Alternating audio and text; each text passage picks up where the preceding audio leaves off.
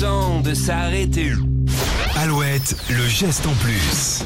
À 9h49 pour ce geste en plus, parlons ce matin du gouvernement qui s'intéresse aux entreprises de fast fashion, ces entreprises textiles qui vendent en masse et à pas cher. Et oui, des entreprises très très énergivores et très polluantes entre la consommation d'énergie, d'eau, de pesticides, leurs émissions de CO2, elles ont un impact désastreux sur l'environnement et le gouvernement souhaite donc prendre les choses en main pour se diriger vers une industrie textile plus durable en France. Une grande consultation devrait prochainement être organisée pendant un mois. L'idée est de réformer la filière. Alors cinq pistes sont étudiées. Déjà récompenser les productions de textiles vertueuses, réduire les coûts de réparation textile, développer de meilleures solutions de collecte des textiles usagés, Ça c'est bien.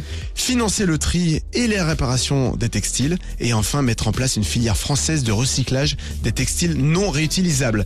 À ce projet, ils favoriseront la réparation, euh, le réemploi et 350 millions d'euros serviront aussi pour avantager via des bonus les produits éco-conçus, des bonus qui devraient servir à financer les entreprises qui entament leur transition écologique et produisent des, des textiles euh, plus durables et des textiles recyclables.